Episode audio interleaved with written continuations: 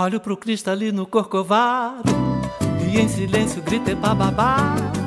Tudo esquisito, tudo muito errado, mas a gente chega lá. Tem muita treta, treta tem no ama, mas tem sertanejo, treco, pagodão. Ana Vitória, doce beijo, donça, maravilha, Mendonça, afinação. Vai chegando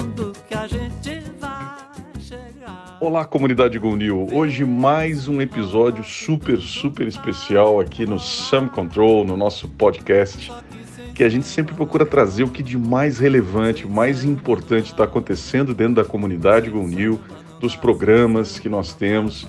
E hoje a gente está pegando um trecho de um Quero Ver Quem Vem, né? ou seja, o Que Vê Que Vê, que é sempre uma tradição já há três anos aí dos programas da GoNew nós tivemos uma sessão muito especial da aula da Madeleine Laxo com uh, a presença do Quero Ver Quem Vem, Paulo Bodio, direto dos Estados Unidos.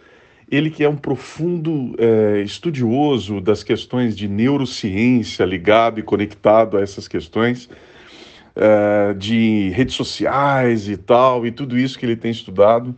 Pois bem, o que nós temos aqui é um episódio super especial de uma aula que rolou e a gente quer colocar isso à disposição de vocês porque certamente precisa ser debatido como a gente tem esse compromisso, né, de endereçar todas as contradições que significam reunir o avanço tecnológico, leis, regulação, compliance, etc., que estão espelhados aí sendo debatidos em todos os programas da GONIL. Isso só para constar aqui, se você puder, divulga para a gente, né? Se você já é Master em Governança, se você já é Master Novo Poder, seja você já é conselheiro C2I certificado, enfim, se você já esteve conosco nos programas, divulga esse propósito. A gente tem aí, divulga esse podcast aqui também. A gente tem algumas vagas ainda para a turma 14 do Master em Governança, que vai estar tá rolando aí a partir de meados, agora dia 11 de novembro começa e você tem uma possibilidade muito especial de estar com a gente dentro, lá dentro do iFood. Olha que legal.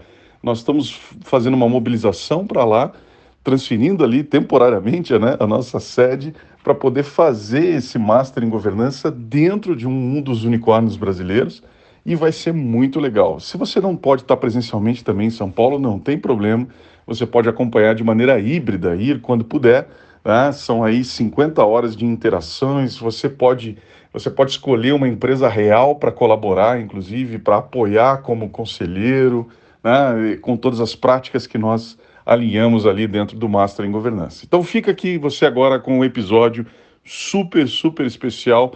Quero ver quem vem, Paulo Bodio, falando sobre neurociência e essa questão toda relacionada às redes sociais. Um abraço. Eu ajudo as pessoas a Tá bom. É, que, que eu ajudo as pessoas? Pô, não, às vezes eu nem me ajudo. É, não, acho que o, o, que eu ajudo as pessoas é um pouco conhecer melhor a relação entre comportamento e aparato neurobiológico e tentar colocar isso dentro de um contexto mais atual. Então, tentar desmistificar um pouquinho questões, às vezes, que tem muito forte nas neurociências, muito forte no comportamento, e levar um pouco para o dia a dia das pessoas. Né? A gente tem um, eu coordeno um laboratório de neurociência social, neurociência cognitiva e social, é, que é voltado às questões relacionadas a processamento emocional, tomada de decisão, questões morais, e a gente faz o link entre o que é o comportamento e o que está por trás dele. E quando eu falo o que está por trás dele, é para a gente principalmente entender o que são aspectos mais automáticos e o que são aspectos mais deliberados. Porque, em geral, a gente acha que a gente é super racional e pensa em tudo, é super objetivo, e, na verdade, a gente tem uma série de, de comportamentos que tem uma base de automatismo muito grande, né? É, aí, aí tem um slide, né? Ela colocou um slide sobre conceitos Sim. gerais, né? Então, o que, que são essas questões de neurociência, neuropsicologia, né? O que, que é, como que são feitos os estudos. Então, para dar uma visão geral, há um tempo atrás, quando a gente falava em neurociência, estou falando algumas décadas atrás, ela estava muito relacionada com questões dentro da medicina, em, em particular, né? Então a neurociência era muito link, linkada ao que a gente chamava de neurociência, chama de neurociência clínica, que é uma neurociência voltada para estudo das demências, dos transtornos mentais e coisas do gênero. Depois, com a, a o avanço tecnológico, a gente começou a ter uma neurociência que a gente chama de neurociência cognitiva, que é uma neurociência que está muito voltada para entender funções cognitivas como atenção, memória, linguagem, funções executivas, então são os processos mais cognitivos. A questão toda é que tudo isso, atenção, memória, linguagem, decisão, acontece no dia a dia dentro de contextos sociais e na integração com pessoas. Então, a neurociência cognitiva era o que dava para fazer com o que se tinha de equipamento há um tempo atrás, mas ela mais recentemente ganhou um, um, um, boost enorme com o avanço tecnológico que permitiu olhar isso dentro de contextos sociais, dentro de interações humanas. Então, hoje o que a gente faz, meu laboratório a gente faz muito disso, eu estou agora aqui em Nova York como professor visitante com um grupo que estuda neurociência social, psicologia social, a gente consegue fazer estudos que, olha que olham para a base neurobiológica de pessoas interagindo em tempo real. Então, hoje, do ponto de vista tecnológico, a gente consegue compreender as situações de uma forma que a gente chama mais ecológica, mais próximo do que é a realidade, né? Então, como que a gente faz isso? Então, neurociência a gente tem várias técnicas, né? Então, a gente tem técnicas de neuroimagem, que tem como finalidade principal compreender as estruturas, os circuitos, as redes neurais que estão por trás da, da, das funções cognitivas e das funções mentais e tal. A gente tem técnicas de eletroencefalografia, que ao invés de olhar para onde é, as coisas estão acontecendo, olha quando elas estão acontecendo, e essa é uma técnica bem importante para a gente entender o que, que são decisões racionais ou decisões menos racionais, decisões automáticas ou decisões deliberadas, porque a gente entende como que as pessoas funcionam no tempo, então a gente consegue analisar desde a hora que ela a pessoa olhou para um estímulo, criou a imagem do estímulo, interpretou o estímulo, juntou com as memórias e de repente emitiu um determinado comportamento com uma resolução de milissegundos, então a gente tem técnicas para isso. E uma das coisas que é o que eu vim, inclusive, para cá para ensinar um grupo que eu tenho parceria aqui são as técnicas de neuromodulação, que a gente consegue fazer manipulação direto da atividade cerebral com técnicas que são de estimulação por corrente elétrica ou por campo magnético. Então, são técnicas que a gente manipula a atividade cerebral usando uma série de técnicas. Bom, e essas técnicas, há um tempo atrás, a gente usava para fazer neurocognitiva. Agora a gente usa para fazer neurociência social, porque a gente consegue usar essas técnicas em mais de uma pessoa simultaneamente, que são as técnicas que a gente chama de hyperscanning. Então, por exemplo, eu conseguiria, imagina eu e, e Amadá conversando, e enquanto a gente está interagindo, eu registro atividade eletroencefalográfica, eu registro por algum exame de imagem, e depois eu vejo se existe além da sincronização que eu observo do comportamento, a sincronização da atividade cerebral. E aí isso tem sido transformador para a gente entender como que as pessoas percebem o mundo, algumas de maneira muito parecidas e outras de maneira muito diferente. Né? Por que, que as pessoas olham para o mesmo cenário e algumas entendem o cenário de uma forma e outras olham para o mesmo cenário e entendem de uma outra forma. E hoje a gente está conseguindo entender isso olhando para a questão neurobiológica com o uso dessas técnicas que a gente chama de hyperscanning. Né?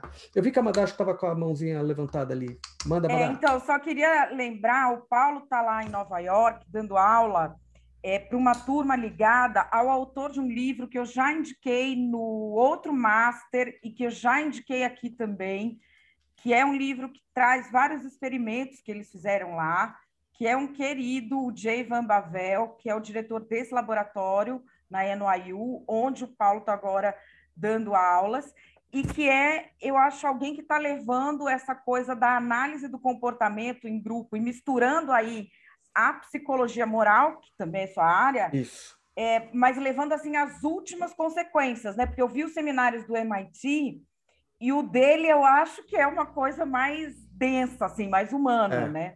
Uhum, uhum, é, é. é, o Jay é uma figura excelente, assim, tem feito uns estudos muito interessantes. A gente pode comentar alguns aqui durante, durante essa, nossa, essa nossa conversa. Então, assim, do ponto de vista de como são feitos estudos, então, em geral, eles são feitos com técnicas que podem ser de neuroimagem, podem ser de eletroencefalografia, pode ser também medidas que às vezes são até mais simples da gente coletar, que são medidas do sistema nervoso periférico. Então, por exemplo, frequência cardíaca, condutância da pele, diâmetro da pupila. Então, a gente pode aprender muito usando essas medidas e sempre olhando elas junto com questões, é, com as questões comportamentais, né? É, a Amada está mudando aí. Ah, está indo para o livro dele. Então, assim, algumas coisas que a gente tem que sempre considerar quando vai fazer neurociência social e vai tentar entender esses fenômenos que vocês estão discutindo nesse, nesse curso, né?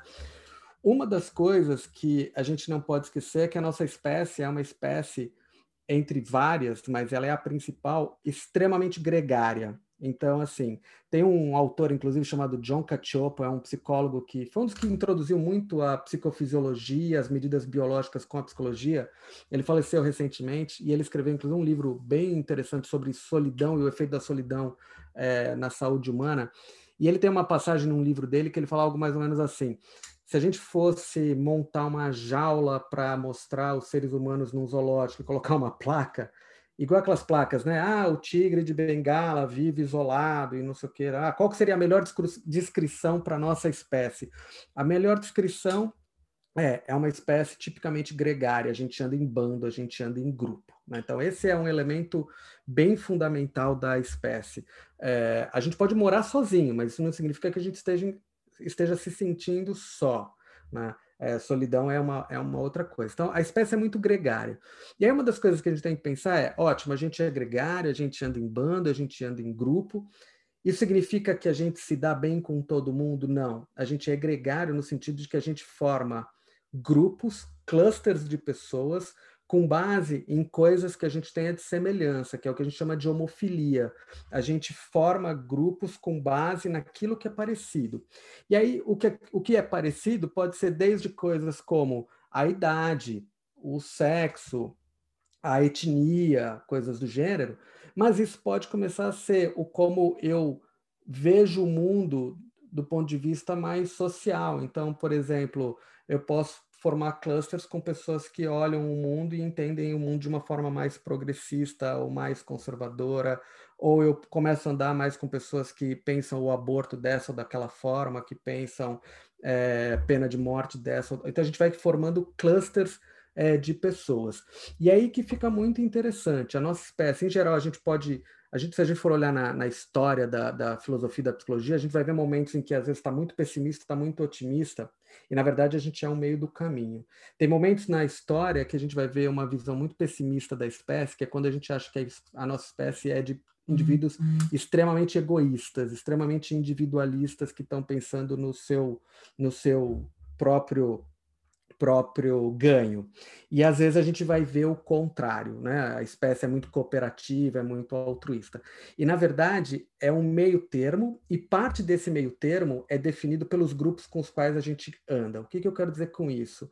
É, a gente é extremamente cooperativo, colaborativo, empático, ajuda e tá dentro do nosso grupo, que é o que a gente chama de in-group love. E a gente em geral, não é cooperativo, não é empático, não ajuda o próximo quando a gente está falando do outro grupo, que é o que a gente chama de outgroup hate, né? Principalmente se o outro grupo é um grupo rival competitivo.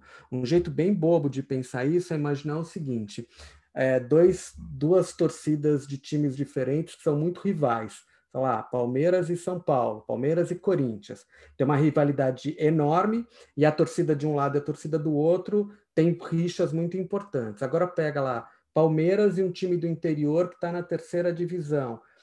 É um outro grupo, mas é um grupo que não provoca grandes problemas na torcida do Palmeiras, porque a princípio não é um grupo rival. Leva isso agora para fora do mundo do futebol, pode levar isso para a política, pode levar para a religião, a gente pode levar para um monte de lugares.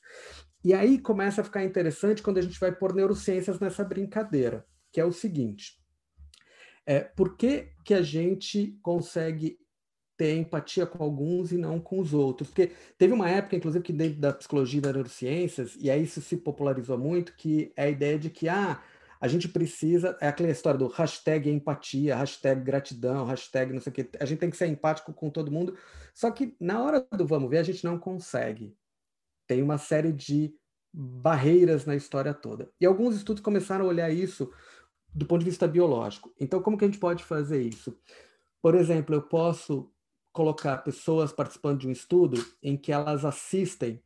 É, vamos pegar no caso do futebol, porque tem um estudo bem clássico nessa linha.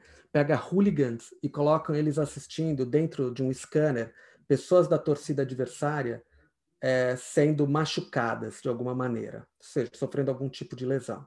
Ou assistindo pessoas do mesmo grupo sofrendo algum tipo de lesão. E aí a gente vai olhar para as redes neurais que são recrutadas tipicamente, quando eu estou assistindo alguém do meu grupo sofrendo alguma lesão, isso recruta circuitos neuronais muito envolvidos no que a gente chama de processamento de dor. Ou seja, a gente, aquela ideia que a gente fala assim, ah, eu estou sentindo dor pelo aquele outro, essas redes neurais elas são de fato recrutadas. Enquanto que quando eu estou assistindo o outro, que é do outro grupo sofrendo dor, ativa um, um, sistema que a gente chama de sistema de recompensa, que é um sistema dopaminérgico do nosso, do nosso cérebro, que está muito envolvido com sentir prazer. Então, quando a gente está falando, por exemplo, ah, eu ganhei na loteria e eu tive muito prazer com isso, ative esse circuito. Ah, eu, eu, eu me encontrei com uma pessoa muito querida a gente está falando desse circuito. Ah, eu vi alguém que eu não gosto sofrendo alguma coisa, também está recrutando o mesmo circuito. Ou seja, é o que a gente chama de Schadenfreude. Não tem termo em português em inglês, que é essa ideia de sentir prazer na dor do, do outro, né? E principalmente se aquele outro for rival. Se aquele outro não for rival, praticamente a gente vai ser um pouco indiferente com isso. Mas se aquele outro for rival e um rival que a gente realmente considera é, na comparação social muito importante para monitorar, a gente vai ter um prazer grande quando vê o outro sofrendo alguma coisa. Então, essas coisas, neurociências com a psicologia começam a ajudar a gente a entender um pouquinho mais como que essas questões vão é, acontecendo. Eu vi tem uma mãozinha levantada, Daniela Hanneman, Hanneman. Acho que eu falei certo, é isso? Falou.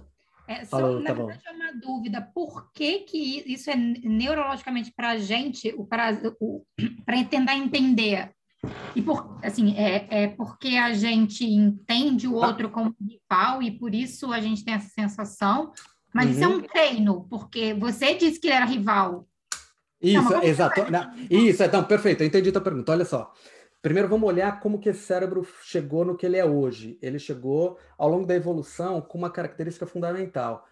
Para o meu grupo sobreviver, sobreviver eu, eu preciso de muita cooperação interna. Isso significa que eu tenho que identificar. Aí a gente pode entrar até para uma outra área bem legal de reconhecimento de face e tal. Eu preciso identificar muito rapidamente quem são os meus aliados, quem são aqueles que são aliados. E eu preciso também identificar muito rapidamente quais são os meus inimigos e possíveis rivais. Por isso que, assim, quando a gente está pensando em sobrevivência, a nossa espécie ela é altamente cooperativa, porque a sobrevivência é da espécie. Mas, agora, olhando o grupo, a gente é altamente competitivo, porque eu estou brigando por um nicho biológico.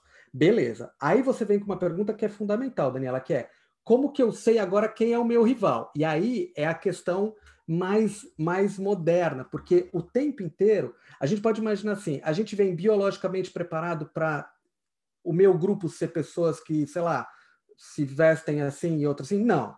A gente vem preparado para formar grupos, alianças. E aí, quando a gente vai olhar, olhando pela psicologia evolutiva, a base disso são coalizões. Por isso que, às vezes, o grupo que eu faço parte se modifica ao longo do tempo.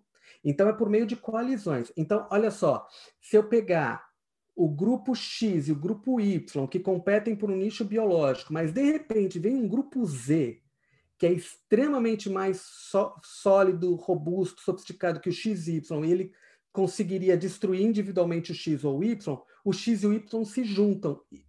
E nesse momento eles passam a cooperar muito e diminuem o nível de tensão entre eles. Esse estudo que eu comentei do futebol, por exemplo, teve uma autora, Susan Fisk, que fez uma, teve uma sacada genial. Será que eu consigo manipular esses grupos de maneira que agora eles não sentem mais prazer na dor do outro? O que, que ela fez? Ao invés deles simplesmente olharem torcedor do outro time sofrendo o torcedor do próprio time, ela agora criou uma terceira categoria, um outro esporte. E aí esses que torciam para futebol passaram a não ter mais nada negativo com relação ao outro time, mas sim com o outro que está no outro esporte, porque agora a rivalidade é diferente, não é mais entre time, mas entre, entre outro grupo, entre outro grupo social. Então isso é muito interessante, por isso que a gente quando está falando de formação de grupo, os grupos a gente tem que ter clareza que eles não são é, fixos sempre, eles são flexíveis e eles são adaptados em função do contexto e das demandas que você tem.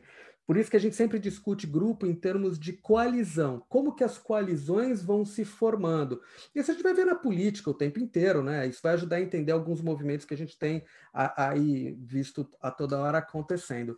Então, essa tua pergunta, Daniela, é, é bem jóia. E a ideia é essa. Evolutivamente, a gente foi sobrevivendo e priorizando funções que aumentavam a coesão interna e, a, e, o, e o conflito externo. Tanto que, olha só que coisa interessante. Quem, do ponto de vista agora até moral, né? Quem mais a gente criticaria? Alguém do outro grupo que faz alguma coisa errada ou alguém do nosso grupo que se comporta quase como uma ovelha negra? Dependendo da função que essa pessoa do grupo está prejudicando, ela vai ser muito mais punida do que alguém externo, porque agora ela põe em risco a própria coesão interna. Então, olha só que coisa bonita agora, né? A gente tem internamente uma coesão muito forte, mas se um membro aqui interno ferir essa coesão, ele passa a ser às vezes mais perigoso do que o de fora. E aí ele é banido. É só a gente ver na história da humanidade como que as pessoas banem aquele, né? Ele, cara, cara pô, quer, pior coisa do que exílio? Do que pôr para fora do seu grupo. Então, esses movimentos a gente vê e a gente consegue estudar isso de uma forma muito interessante. A gente, no laboratório, tem testado esses modelos de in-group e out-group com dilemas morais, e aí a gente tem mapeado quais são os aspectos da moralidade que fazem com que eu puna mais alguém do meu grupo ou quais fazem com que eu puna mais alguém do outro grupo. Fundamentos morais que impactam diretamente noções de pureza, de santidade, de religiosidade, a gente pune o cara que é do grupo, porque é a ideia de não trazer, de não manter alguém dentro do grupo que pode contaminar o grupo. A ideia de contaminação também é um negócio bem importante. E quando a gente olha o de fora, a gente tem uma tendência a punir aqueles que ferem questões morais que a gente chama mais individuais, menos coletivas, né? Então, é, é, é, não é trivial, né? É um negócio tem uma série de amarrações, né? Acho que alguém abriu o microfone. Deixa eu ver aqui que alguém tinha que ia falar alguma coisa. Paulo, a, a Kika aqui tem uma questão. Fala. Oi, Kika, tudo bom? Oi, Richard, oi Paulo. Tá Richard. Richard, ótimo. Prazer. Eu coloquei um, um link aí para ah, todo mundo no chat porque é, é um vídeo que veio há pouco tempo, essa semana ou semana passada, num dos, uhum. dos, grupos que eu participo, e a uhum. gente estava com. Ele é de quatro anos atrás, é tá. é da Heineken. Não sei se você tá. chegou a ver. Não, não vi. Depois, depois eu já olho. É, e, e, assim, quatro anos atrás, só contextualizando, quando estava emergindo esse tema de polarizações e etc. Uhum, Mas ele é uhum. muito interessante porque ele traz nesse experimento uh, filmado, e vamos uhum. aqui uh, assumir que, que foi filmado genuinamente, né, sem nenhum tipo de indução, tá, é, ele não, não, não é de grupos, mas ele une pessoas potencialmente de grupos Uh, completamente opostos, antagônicos, uhum. Uhum. seja por questões uh, morais, uh, crenças, valores, mas que no momento, uh, e, tudo é filmado assim, uh, antes o que cada um pensa de determinada, determinado recorte de moralidade, ou de valor, ou de princípio, e aí eles não se conhecem, os strangers são colocados juntos para fazer alguma coisa que não é que é sobrevivência, mas é assim, tá. eles estão lá juntos unidos por uma causa, que é fazer tá. algo. E no uhum. final, coloca o vídeo onde revela puta, olha, esse é a pessoa com quem você fez isso, e, e ele é homofóbico uhum. e você é homoafetivo, você sabe? Sim. E aí brinda-se a cerveja, né? Voa lá. Yeah. Uhum. Então, então aí, te ouvindo falar, meu, como é que fica isso, né? O que, que, que instinto que emerge? É a sobrevivência? É, é, o, é a é. causa que une? Como é que é? Isso é bem legal, Kika, isso é muito interessante. Tem um pesquisador que fez algo para testar isso, que chama, o cara chama Nicolas Christakis. Ele tem um livro, inclusive, que acho que vocês vão gostar bastante, que é o Blueprint.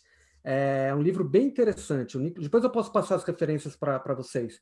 É, o que, que ele fez? Ele montou mais ou menos isso que você contou, só que usando, a gente usa muito em pesquisa é, teoria dos jogos, porque é uma forma de simplificar o contexto todo e entender um pouco os fenômenos. Então, ele pegou e, e usou um jogo que se usa muito, que é um jogo econômico, onde você pode é, colocar mais ou menos recurso para bens públicos. É um jogo de bens públicos. Então, imagina que estou jogando, sei lá, eu, você, o Ovidio e a Amadá, estamos nós quatro.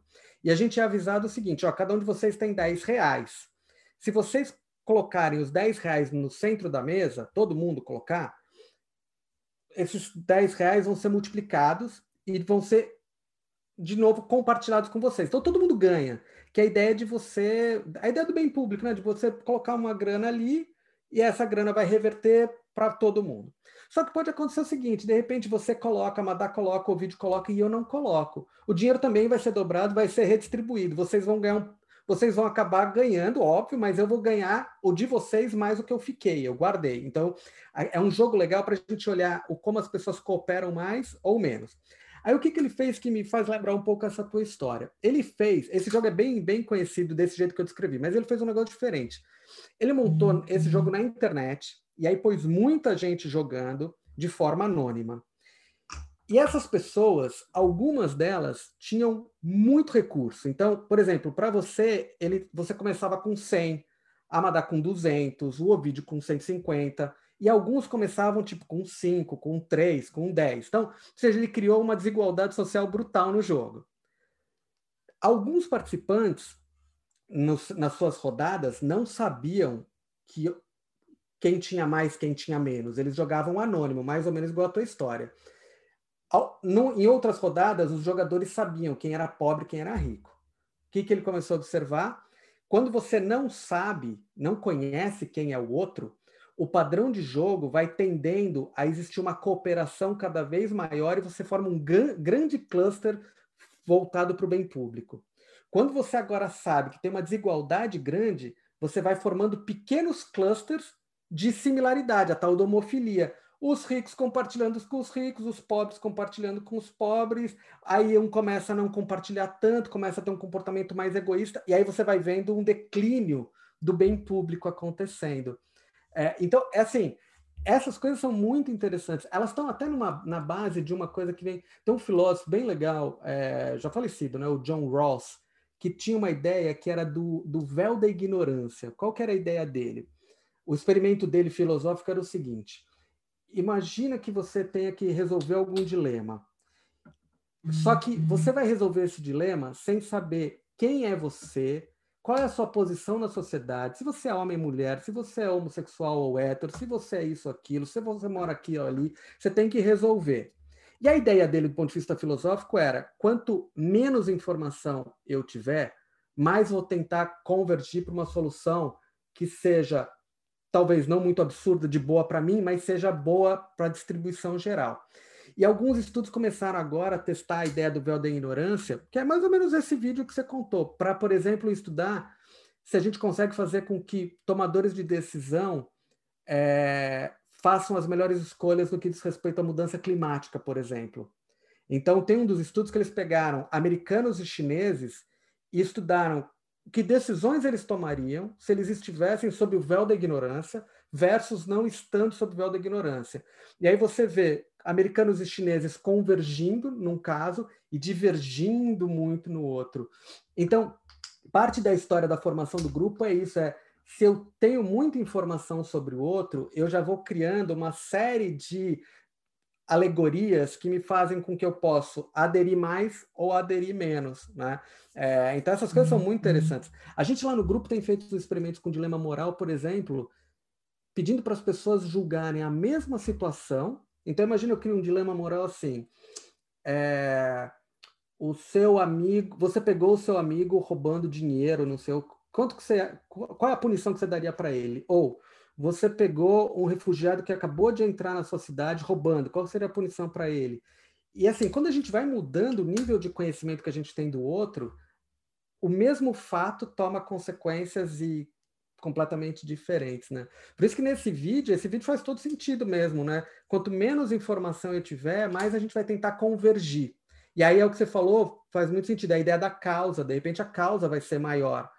Porque esse é o problema. Quando a gente tem um, uma situação de dilema para solucionar, e você tem pessoas diferentes com opiniões diferentes, se elas tentarem resolver uma argumentando de um jeito, outra do outro, não sai do lugar, porque tipicamente esse vai, ele não vai querer chegar num consenso, ele vai querer convencer esse que está certo, esse vai querer convencer esse que está certo, que é o que acontece muito nas redes sociais, né? Quando você vê, a Madá está falando, né, da experiência que ela tem. Quando a gente vai olhar nas redes sociais, boa parte são as pessoas tentando defender o seu argumento, né? Por isso que a gente chama de, hoje em dia tem até uma, um termo que a gente usa muito que é o moral grandstanding, né? Eu tento ser o, o cara que sabe tudo e, e, e aí eu tento convencer o outro.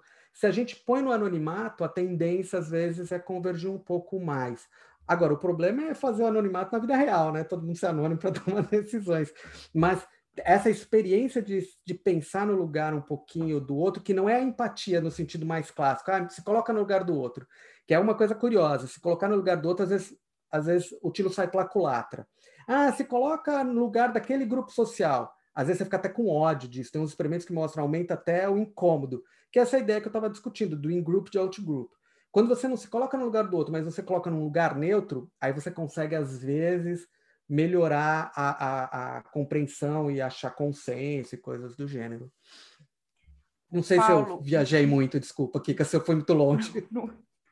Ô, Paulo, nisso tudo que você está falando, a gente entrando para isso do novo poder, a gente tem hipercomunicação entre as pessoas. Uhum, uhum. Todo mundo sabe demais sobre todo mundo. Às vezes uhum. não é verdade. Todo mundo quer uhum. contar demais sobre si.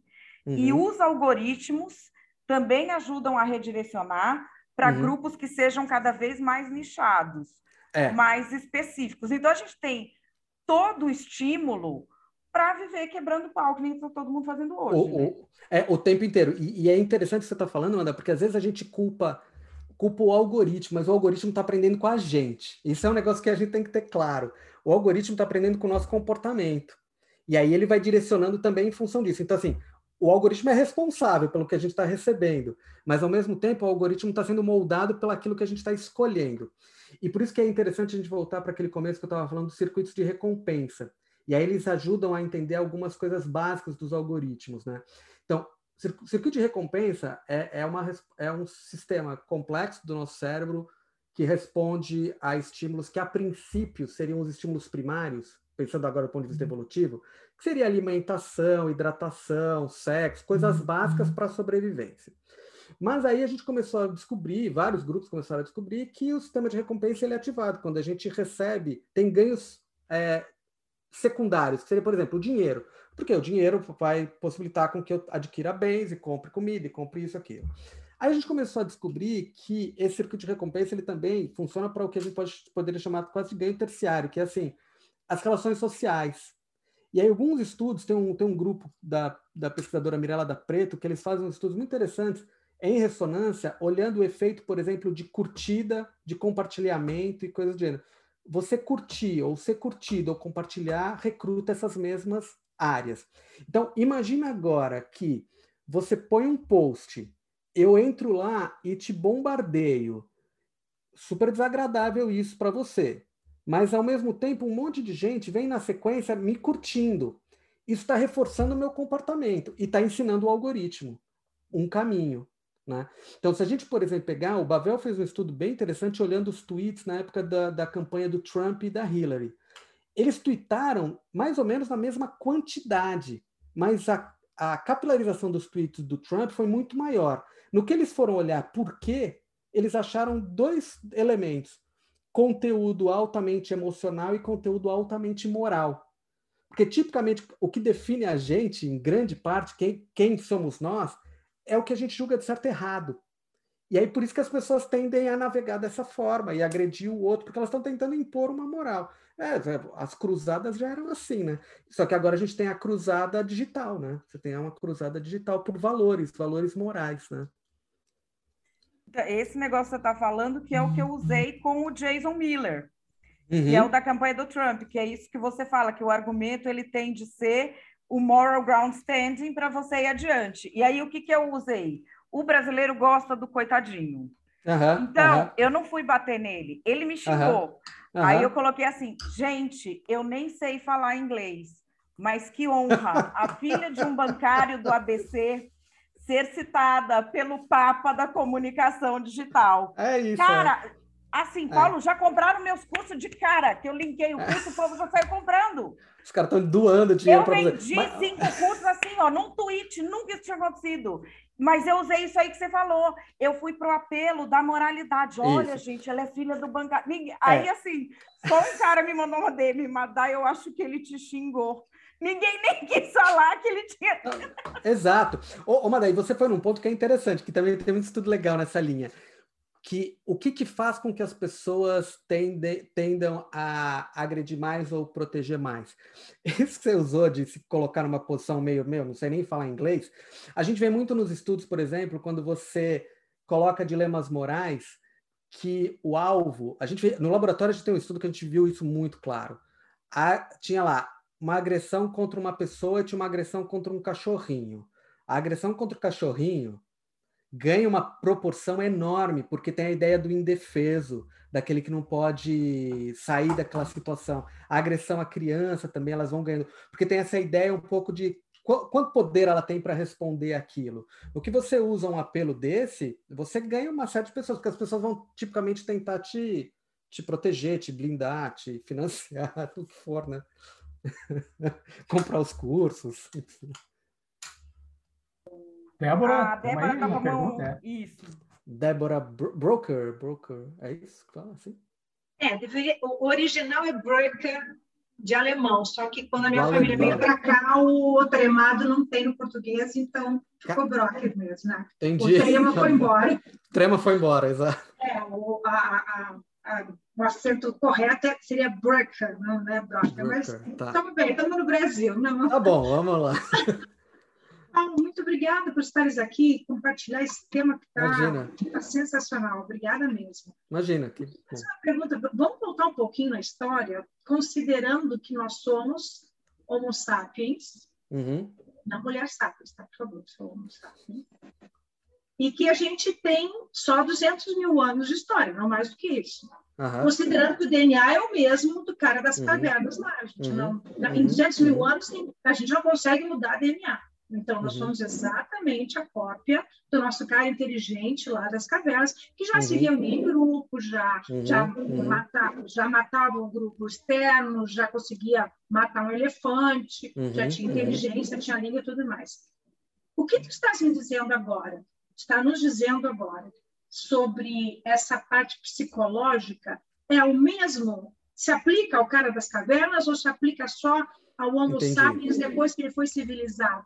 Não, isso, isso, essa tua pergunta é bem legal. Nossa, dá, dá, uma, dá uma discussão super longa. Eu, na, na pós-graduação, eu tenho uma disciplina que é só sobre neurosocial e várias aulas exatamente sobre esse tópico.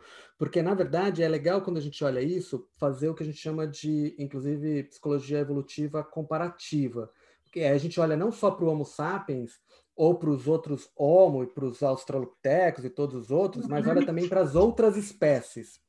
E aí é muito interessante quando a gente começa a olhar para as outras espécies e tentar captar um pouco algumas características que a gente tem também.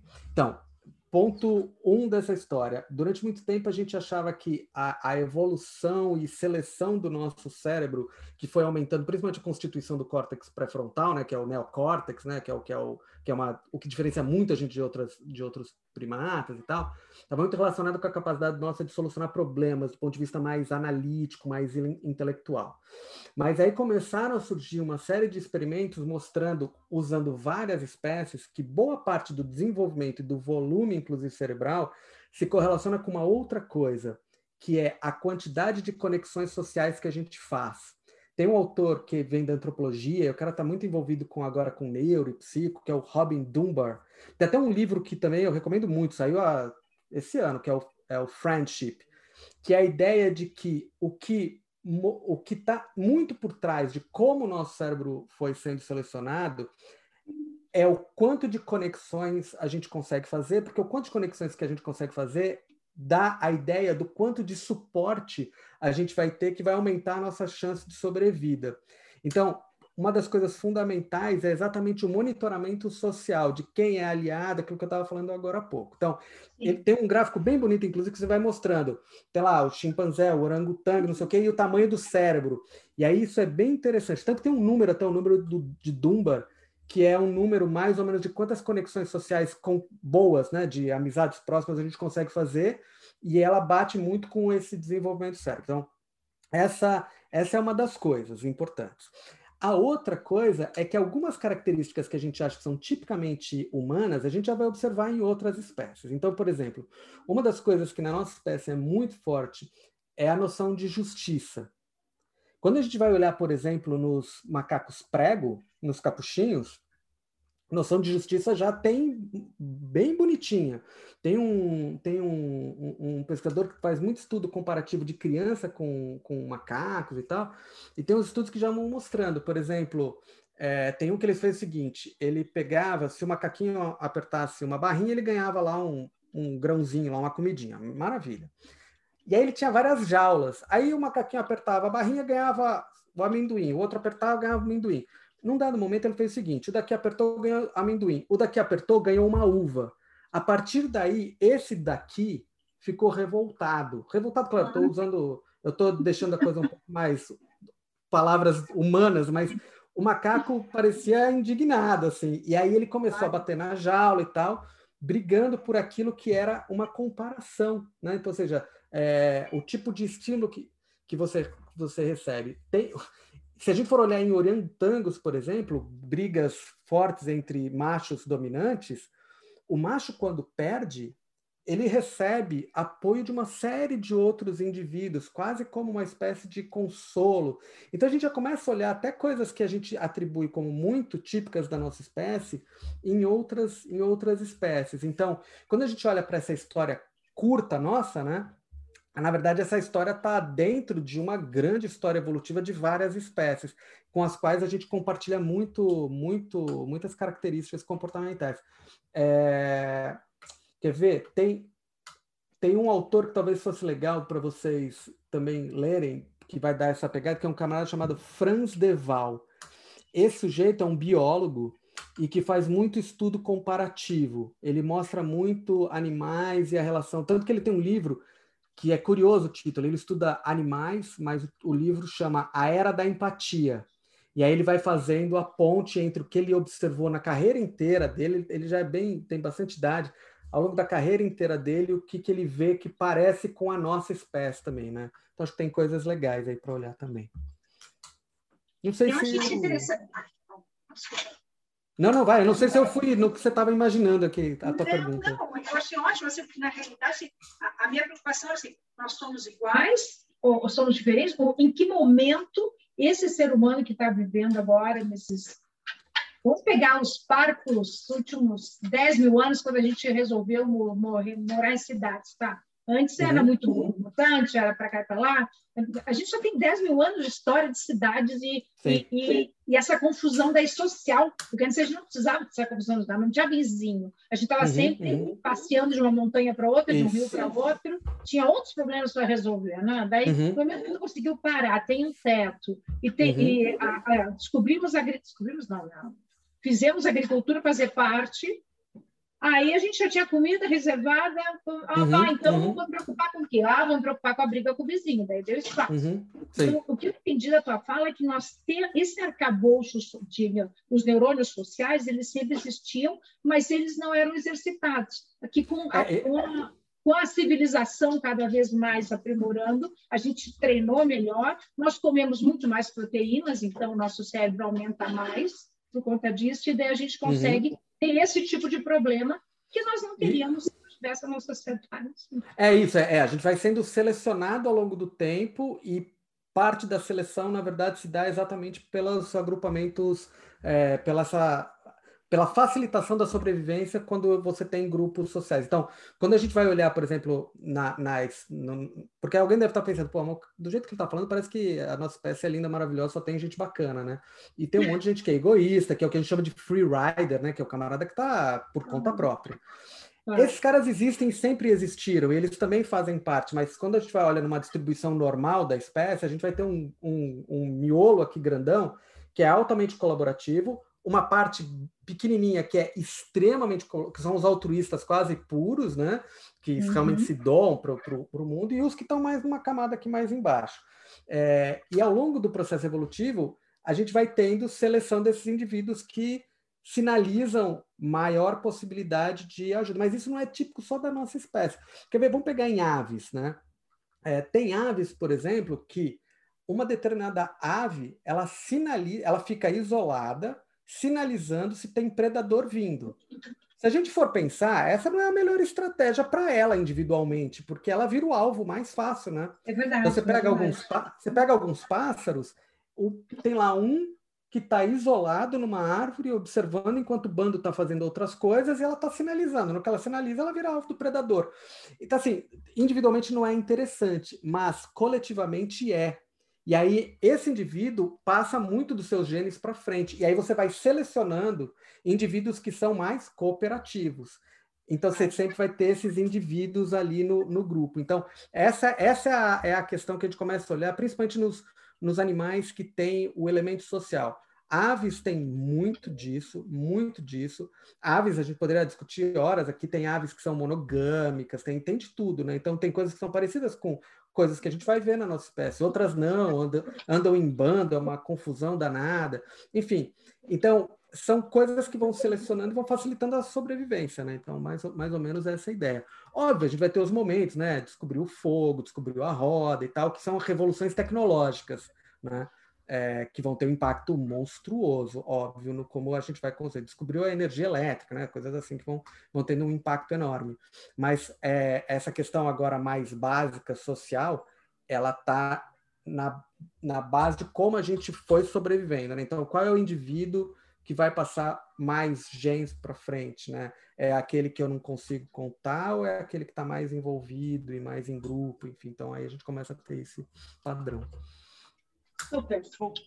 Imagina, que isso, Ó, de prazer. Paulo, nós estamos chegando aqui no finalzinho e eu tá selecionei algumas características das quais é, você fala no laboratório, o Jay fala também, e que parecem ser assim características uhum. que a uhum. gente não conhece muito e para as quais a gente precisa atentar. Então, eu uhum. queria só dar uma passada rápida no que, que é cada um, para o pessoal ficar com isso fresco na cabeça para os próximos exercícios aqui. Primeiro é o tal do realismo ingênuo. Uhum. Explica para gente o que, que é isso. Ah, não, legal. Que esses itens são, são os itens que você está aí bem isso. na tela, bem, bem claro. É, é, essas coisas são muito interessantes, né? Então, esse primeiro item, né, tomar decisão puramente racional e objetiva, é uma crença que a gente tem, mas não é como acontece. É, a gente toma decisões guiadas. Tem, se a gente for olhar na filosofia, já tinha Adam Smith já falava isso, David Hume já falava isso. A gente tem as paixões guiam, né? Que é o que a gente chama hoje de emoção, né? Guiam muito das nossas das nossas decisões. Isso a gente consegue testar muito facilmente em laboratório. Quer ver um, um jeito? Tem um jogo econômico que a gente usa para mostrar isso, que é o seguinte. Não sei se vocês já ouviram falar de um jogo chamado Ultimatum Game. É mais ou menos o seguinte: imagina eu pego agora, eu tô aqui na minha tela, eu estou vendo a Madá e estou vendo o Car Carlos Eduardo. Imagina que eu pegue 100 reais, a Madá e o Carlos estão comigo, e eu falo assim: é, Carlos, eu vou pôr 100 reais na tua mão. É, a Madá tá junto, tá todo mundo ouvindo, tá todo mundo na mesma página. Eu vou pôr 100 reais na tua mão e você tem que fazer uma oferta de divisão para a Madá. É, você pode fazer a oferta que você quiser significa o seguinte: você pode fazer 99 para você e um para ela. Você pode fazer 50 para você e 50 para ela. Você pode fazer mais para ela e menos para você. Na hora que você fizer a oferta, ela vai dizer aceito ou não aceito. Se ela aceitar, a proposta que você fez vai ser concretizada. Se ela não aceitar, o dinheiro volta para mim, eu vou embora e vocês também não vão se ver. Ou seja, se ela não aceitar, não tem barganha. Acabou o jogo. Um jogo como esse, se a nossa espécie fosse tipicamente racional, que é o que muitos economistas às vezes acham, que é a ideia do homo econômicos, o que, que era esperado? O Carlos Faria Pramadá a melhor oferta para ele que não fosse zero para ela. Por quê? Para ela é melhor ganhar um do que nada. Imagina que ela vai falar, ah, não quero, e sair sem nada. Só que o que a gente conhece já de comportamento mostra que não funciona dessa forma. Ofertas que sejam de menor valor para ela são consideradas ofertas injustas e o sujeito prefere deixar de ganhar do que ver o outro ganhando mais. Ou seja, racionalidade nesse processo foi para o brejo, né? Porque olha só, se alguém fala assim, ó, eu fico com 90, te dou 10. Pô, com 10 eu compro o bilhete do metrô, uma coxinha. Ah, tá bom, né? Eu tô feliz com isso. Mas não, ofertas abaixo de 20%, tipicamente as pessoas rejeitam. Aí a gente vai no laboratório e faz um estudo desse tipo de tarefa olhando a atividade cerebral. E aí o que, que nosso grupo e um outro grupo descobriu? Por volta de 200 milissegundos, ou seja, antes de eu ter consciência, já tem uma atividade cerebral indicando a oferta que foi justa da injusta. Esses 200 milissegundos que está acontecendo, eles estão muito relacionados com uma coisa que a gente chama de gut feeling, que é aquela sensação de, meu, que sacanagem isso. A gente nem teve consciência, mas já está tendo reação fisiológica negativa, que prepara para a gente falar assim, não, eu não aceito isso aqui. Ou seja, a decisão não é deliberada, é uma decisão automática, não racional. Né? Aí a coisa fica mais bonita ainda. A gente fez um experimento uma vez que esse jogo as pessoas jogavam com amigos e a gente programou de maneira que ela acreditasse que o amigo estava mandando oferta justa e oferta injusta. E aí o que, que aconteceu? Simplesmente a atividade cerebral não detectava mais a injustiça e as pessoas passaram a ficar mais lenientes. É o que a gente vê em sociedade familiar. Às vezes todo mundo está vendo que um irmão está roubando o outro, mas o irmão não percebe que o irmão está roubando. Passou um tempo, ele descobriu e falou: pô, então era aquilo lá, era aquilo que estava me roubando. Isso aqui. A gente do laboratório conseguiu mostrar isso. Ou seja, a racionalidade no processo não é exatamente o que manda, né? Tem um elemento afetivo por trás bem dominante. A maior, às vezes a maior parte é. Tem alguns autores que exageram e dizem que é basicamente as emoções guiando a razão, mas a gente tem circuitos que podem moderar isso, né? Então, eu tenho um padrão emocional de resposta, mas depois eu introduzo um processo racional sobre ele e posso inibir, que é o que a gente vai chamar de regulação emocional, né? Eu posso controlar a minha resposta, porque eu vou tentar racionalizar. Mas a gente é enviesado o tempo o tempo todo, né? Aí eu queria falar disso do efeito Eureka, Breadcrumb Trails, como a gente enxerga padrões, inclusive é. inexistentes, né? Padrões inexistentes, é. Isso é uma, isso vem de uma área até inicial, na origem, que vinha muito do, da psicologia da percepção, que é como a gente constrói a realidade, né? Então, como que a gente vê o, o, o mundo. Exemplo básico, aquela história do vestido, lembra do vestido azul e preto, que alguns vêm de um jeito, outros vêm do outro? O, o, a foto era a mesma, mas alguns percebem de uma forma. Porque por trás disso está o nosso sistema de expectativa sobre o que a gente espera ver. E aí a gente vai ver as coisas de uma determinada, de uma determinada forma. A outra coisa, que é isso que está na capacidade de identificar padrão, o tempo inteiro tem um autor que é um, é um, da, um que está na origem da, da neurociência cognitiva, que é o Gazaniga, que eles chamavam o cérebro meio como o, o, contador de histórias, porque a gente junta informações e vai criando elementos. Né? Uma vez, eu, conversando com a Madá, tem, um, tem um exemplo que é, é, acho que é muito fácil de visualizar isso. É, imaginem agora, muito rapidamente, o que, que vem à mente. Eu vou falar duas palavras, vocês tentem imaginar o que vem. Fogo e floresta. O que, que vem à mente de vocês? Deve ter vindo incêndio, queimada, coisas assim. Falei duas isso. palavras, vocês imaginaram isso. Imagina agora eu falar três palavras: fogo, floresta e marshmallow. Vocês já criaram provavelmente uma outra realidade duas ou três palavras. Eu não fiquei falando horas aqui, duas ou três palavras. Então, imagina a gente conversando num mundo complexo, cheio de interações sociais, cheio de pessoas diferentes, com temas diferentes, palavras diferentes. O mundo maluco que a gente cria, né? A gente cria uma realidade, né? Algo que se falou muito na pandemia. Ah, a pessoa não se importa com dois mil mortos. Uhum, uhum. E aí, assim, eu tenho amigos que são sobreviventes de guerra e que me falaram: se, se eu me importasse com isso, eu tinha morrido de infarto. É, eu tinha morrido, é. escapado do tiro, morrer de infarto. É, é, A gente é programado assim? É, tem várias coisas nessa história toda. Uma delas é a capacidade cognitiva que a gente tem para processar algumas informações, quando a ordem de grandeza é muito alta ou muito baixa. Então, coisas muito difíceis, inclusive, de se ensinar na escola, ou que são átomos, moléculas, porque é tão abstrato e é uma ordem de grandeza tão diferente da que a gente está habituado, que requer muita demanda cognitiva, ou muito, números muito altos. Então, uma coisa, eu falo assim, olha, morreram 100 pessoas na pandemia. O camarada consegue concretizar isso, porque ele consegue imaginar um ônibus, um avião. Morreram 600 mil. 600 mil é um número muito fora do nosso alcance para a gente conseguir entender e ter uma. Eu preciso, eu preciso me engajar muito cognitivamente para pensar nos 600 mil, e aí com isso diminui muito a minha apreciação mais afetiva. Porque as pessoas acabam respondendo menos, às vezes, para números que estão muito, muito grandes ou muito pequenos. Né? É por isso que quando na pandemia a gente vê muita gente tentando fazer algumas, alguns paralelos. Olha, o equivalente de mortos hoje já é a 50 aviões, 100 aviões, 200 aviões que caíram, né? Você já tenta trazer o número para uma realidade que o nosso cérebro é capaz de processar. Bom, aqui a gente, eu acho que a, essa questão do grupo já foi explorada, e aí para a gente alinhavar, é, eu tenho assim uma esperança que quanto mais tecnologia a gente tem, mais o autoconhecimento é uma solução. Uhum, uhum. É, eu, eu tô louca ou a gente tem esperança? É, é, Mada, eu acho que assim, tem várias coisas que eu acho que são importantes. Não necessariamente a gente saber que tem vieses e que percebe o mundo com base na nossa expectativa faz com que a gente perceba ele de forma diferente. Pegar esses exemplos eu sei que o vestido é daquela cor, mas mesmo sabendo eu vou ver sempre daquela cor. Eu não consigo mudar. Então, esse é um dos problemas, é uma dificuldade. Mas alguns viés a gente pode estar mais atento. Então, por exemplo, quando a gente entra nessa questão de grupo, um dos problemas é que a gente tem um viés de confirmação. A gente tenta sempre confirmar a nossa crença.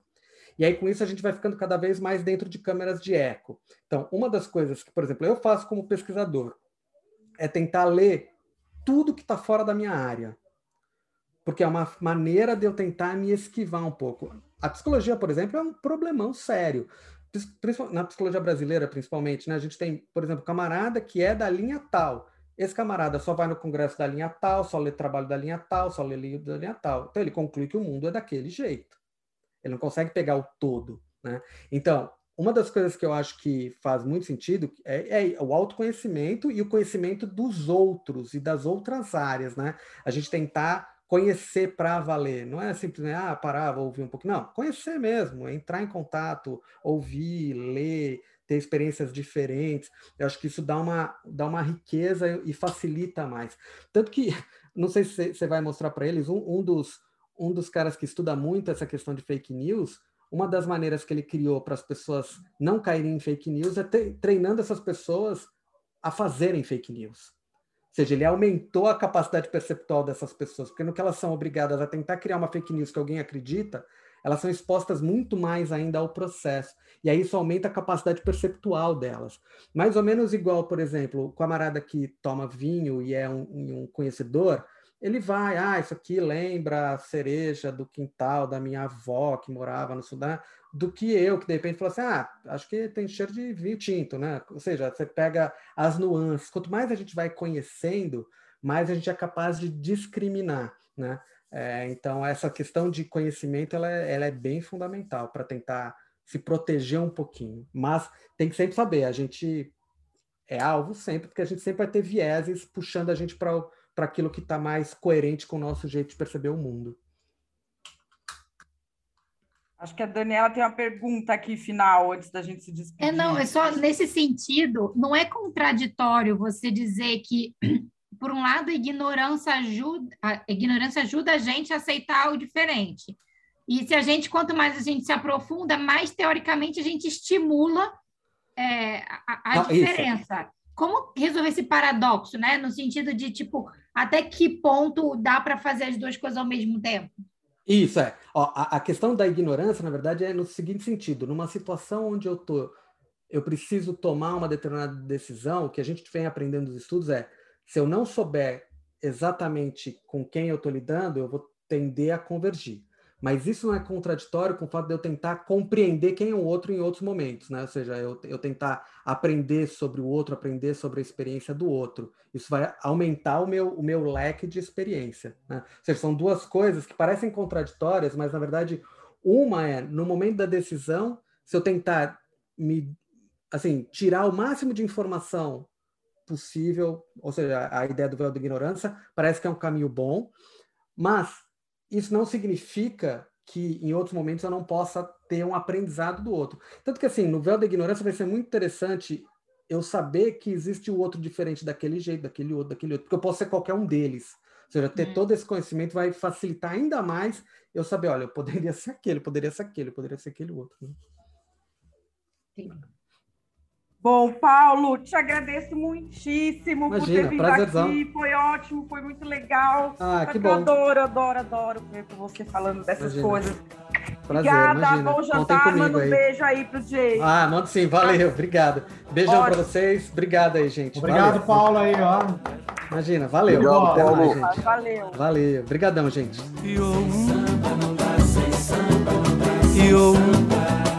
Tem jonga com Rogério, Elise Cabelinho, tem Pacachu do Blues, tem gente pra chuchu. Tem do David, Gabriel, Borel, Gabriel, Borel, Gabriel, Borel. Olho pro cristalino corcovado e em silêncio gritei bababá. Tudo esquisito, tudo muito errado, mas a gente chega lá. Tem muito atrito, treta, tem muamba, mas tem sertanejo, trap, pagodão. Ana Vitória, doce beijo, donça, maravilha, Mendonça, afinação. Vai chegando que a gente vai chegar. Vê se rola, se tudo vai rolar. Só que sem samba não dá.